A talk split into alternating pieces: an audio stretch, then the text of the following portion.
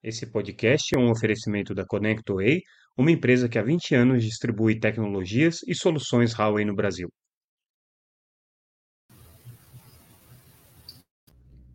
Olá pessoal, tudo bem? Aqui é Samuel Possebon, editor da Teletime. A gente está de volta com mais um Boletim Teletime, o nosso podcast diário com as principais notícias do mercado de telecomunicações. Hoje, fechando a semana, trazendo o que foi destaque nessa quinta-feira, dia 14 de dezembro de 2023. O nosso podcast hoje vai ser um pouquinho mais curto, não porque a gente tenha menos notícias, mas porque a gente está tentando fazer um formato um pouquinho mais conciso, principalmente aí nessa finalização de semana, que muita coisa aconteceu. É, mas vamos focar aqui nas principais notícias é, dessa quinta-feira. Primeira notícia, mais importante de todas, sem dúvida, a derrubada do veto presidencial ao é, projeto que previa a desoneração da folha de pagamento até 2027. É, o Congresso aprovou essa desoneração, é, essa prorrogação até 2027, beneficiando 17 setores, entre eles o setor de é, comunicação e também é, os prestadores de serviço na área de telecomunicações. O presidente Lula vetou o projeto e aí agora o Congresso derrubou os vetos do presidente, o que significa que é, esses 17 setores beneficiados por essa lei é, vão ter então a desoneração garantida até 2027. O governo tentou no meio do caminho apresentar uma proposta de desoneração é, que pudesse ser alternativa ao projeto de lei da forma como foi apresentado, preocupado com a questão do equilíbrio fiscal, com as contas públicas e tudo mais. Mas é, no jogo político não colou, o Congresso derrubou, foi de alguma maneira né, um, um processo ali que é, o governo estava esperando, é como se estivesse perdendo os anéis aí para tentar ver se consegue a aprovação da reforma tributária, como, como o governo está buscando, como o Ministério da Fazenda está buscando ainda agora nessa sexta-feira, a expectativa é que tenha essa votação da reforma tributária. É, e o governo uh, não quis comprar briga aqui na questão da desoneração, apesar de ser um assunto é, super importante com grande impacto fiscal aqui para o governo. Mas aí pesou né, a pressão de todos os setores que são afetados, é, não só o segmento empresarial, mas muitos setores é, sindicais relacionados aos trabalhadores também protestaram, porque a desoneração de alguma maneira garante aí um pouco mais de segurança né, é, para manutenção de determinados empregos. Então, uh, era uma batalha muito difícil para o governo e, de fato, o governo saiu derrotado. Vitória aqui dos setores que estavam brigando por isso. No setor de telecomunicações, destaque para a atuação da Feninfra, que representa as empresas instaladoras e, é, de manutenção de redes e também as empresas de call center, que são dois é, segmentos aí do mercado de telecom que empregam muita gente né, e que vinha alertando para o risco é, é, de aumento de desemprego e de é, é, cortes nas empresas que prestam esse tipo de serviço por conta da queda da desoneração. Desoneração, lembrando, né, foi um, uma espécie de um benefício trazido aí pelo governo na época da pandemia para tentar segurar alguns empregos, mas, é, como todo tipo de subsídio no Brasil, acaba é, aliviando né, é, o segmento empresarial é, da carga tributária e acaba, né, de alguma maneira, é, fazendo com que é, essas atividades empresariais fiquem dependentes disso. Nesse caso especificamente, é, foi uma medida para segurar empregos, então, assim, é, reverter essa medida não só seria, teria um impacto nas margens e na, na, na, nas contas dos segmentos empresariais, como, evidentemente, esse impacto se daria exatamente na folha de pagamento com uh, riscos aí reais de demissão. Por isso que os setores estavam muito preocupados, inclusive os setores trabalhistas aqui. Enfim, desoneração aí até 2027. O governo agora vai ter que é, tentar contornar essa derrota de alguma outra maneira. É, também aprovado nessa é, é, é quinta-feira a Lei de Diretrizes Orçamentárias na Comissão Mista de Orçamento para o setor de telecomunicações. A novidade aqui foi é, a, a, o orçamento já vir com a previsão de não contingenciamento dos recursos do FUSH. Recursos do FUSH esses que devem aí, é, gerar um, uma, uma, um montante é, da ordem de 850 milhões de reais é, para investimentos é, é, reembolsáveis, né? E é, nesse, nesse caso específico, o orçamento já traz aqui os valores dos, dos investimentos é, não reembolsáveis, ou seja, fundo perdido aqui, coisa de 50 milhões de reais, 52 para ser mais preciso. Veio também o orçamento é, do Ministério das Comunicações, né? O, o, o Ministério das Comunicações vai ter um orçamento de 1,9 bilhão. É, 665 milhões, então, para a Anatel, desse orçamento, e até me surpreendeu aqui o, o, o, tamanho do orçamento da Telebrás, quase 900 milhões de reais, 890 milhões de reais, é um orçamento significativamente maior do que o orçamento da, da Anatel, né, para uma estatal que hoje é, tem função bastante limitada aí na entrega de serviços públicos, né, mas como ela é uma empresa é, totalmente dependente do Estado, ela precisa né, da previsão orçamentária para fazer qualquer coisa. Como o ano que vem também tem a previsão da contratação, prestação de serviço do GESAC né, é, e, e, ampliação da infraestrutura, portanto, né, o orçamento da Telebrás deve estar sendo turminado por essa razão aqui, mas enfim, o valor é, do orçamento da Telebrás é de é, 889 milhões e da Anatel 665 milhões de reais, e tudo isso provavelmente não será contingenciado no caso da Anatel, porque o TCU tem uma, uma determinação de não contingenciar os recursos de funcionamento da agência, é, e, de uma maneira geral, pelo menos os recursos do FUSH aqui assegurados. A Anatel fez um balanço também nessa quarta-feira, nessa quinta-feira, perdão, sobre é, a atuação dela no combate à pirataria, como pirataria de TV por assinatura especificamente. É, o balanço mostra 3,9 mil servidores é, de conteúdos piratas que foram derrubados pela agência, é, num total é, de, de 52 operações que foram realizadas.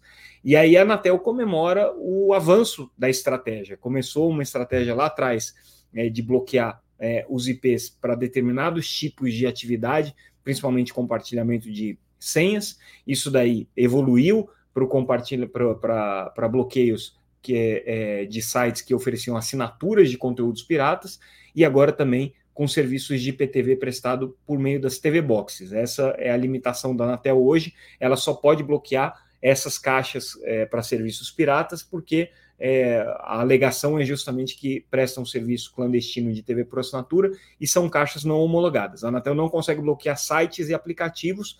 Para isso, a expectativa é que em 2024, é, através é, de uma ação conjunta com a Ancine, é, a Anatel consiga fazer esses bloqueios. Mas, de qualquer maneira, a estratégia da Anatel parece que está dando certo.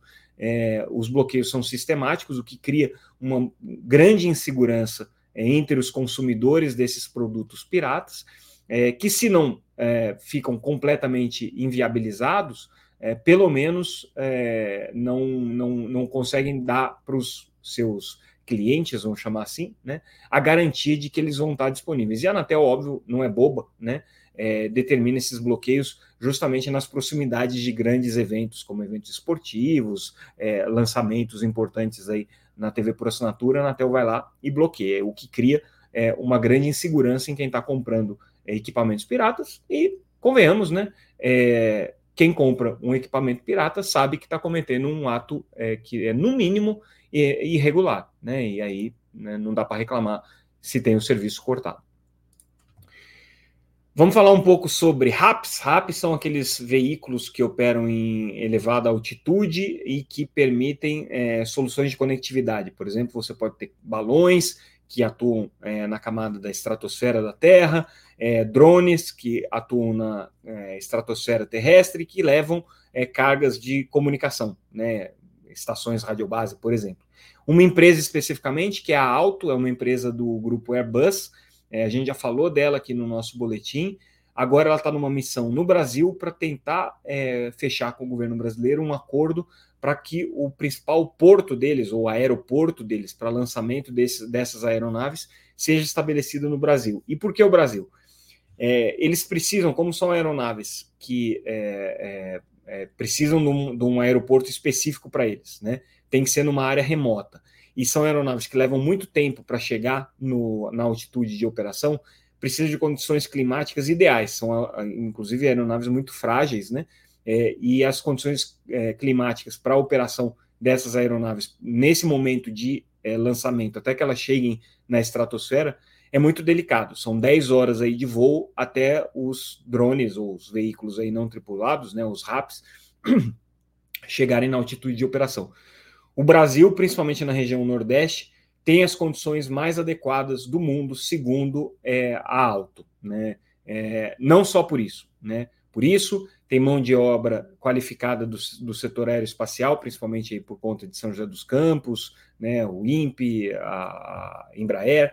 É, então, existe mão de obra qualificada para isso. Tem infraestrutura, infraestrutura de conectividade, é, tem é, oportunidades para demonstração de serviços, então, é, é, monitoramento de é, fronteiras, monitoramento de desmatamento, conectividade rural, conectividade em áreas remotas, tudo isso pode ser muito bem explorado e demonstrado aqui no Brasil.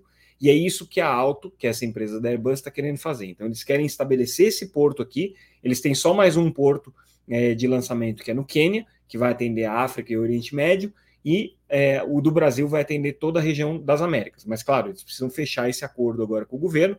Então, tiveram reunião com o Ministério é, da Aeronáutica, é, Ministério da Defesa, com a Aeronáutica, com é, o controle de tráfego aéreo, com a, a, a agência é, é, de aviação, com a própria Anatel, para tentar fechar esse acordo. A ideia é que esse aeroporto esteja construído em 2024. É um aeroporto simples, pode ser construído num período bem curto para a operação já a partir do começo de 2025.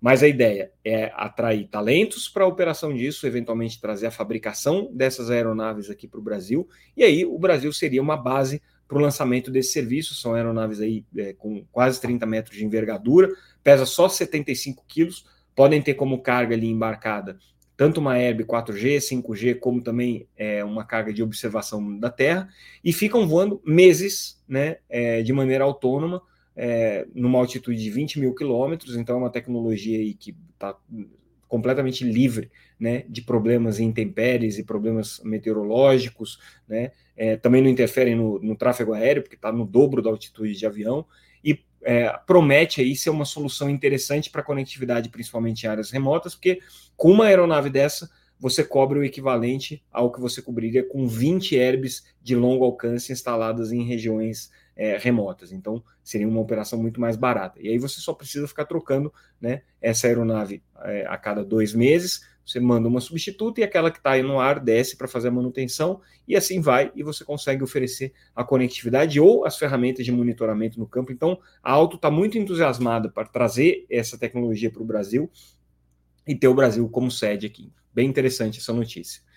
E aí a gente fecha falando um pouco sobre é, a estratégia do grupo TIM, que está vendendo a sua é, unidade de cabos submarinos é, para KKR, é, prorrogou então o prazo final para a conclusão dessa operação aí para o ano que vem. Tá? A expectativa era que acontecesse esse ano, né?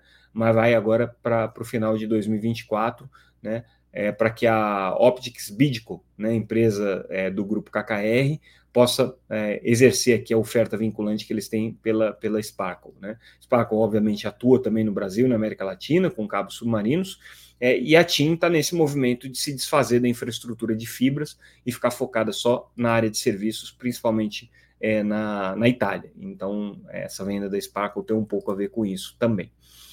E com isso, pessoal, a gente encerra o nosso boletim de hoje, como eu disse, um pouquinho mais curto. É, Agradeço, obviamente, a audiência de vocês. Nessa sexta-feira a gente não deve ter o nosso podcast, mas todas as notícias vão estar no site, então convido a todos a entrarem lá no www.teletime.com.br, também acompanhar a gente pelas redes sociais. E na segunda-feira a gente volta com mais notícias. Obrigado, pessoal, pela audiência. Até semana que vem. Tchau, tchau.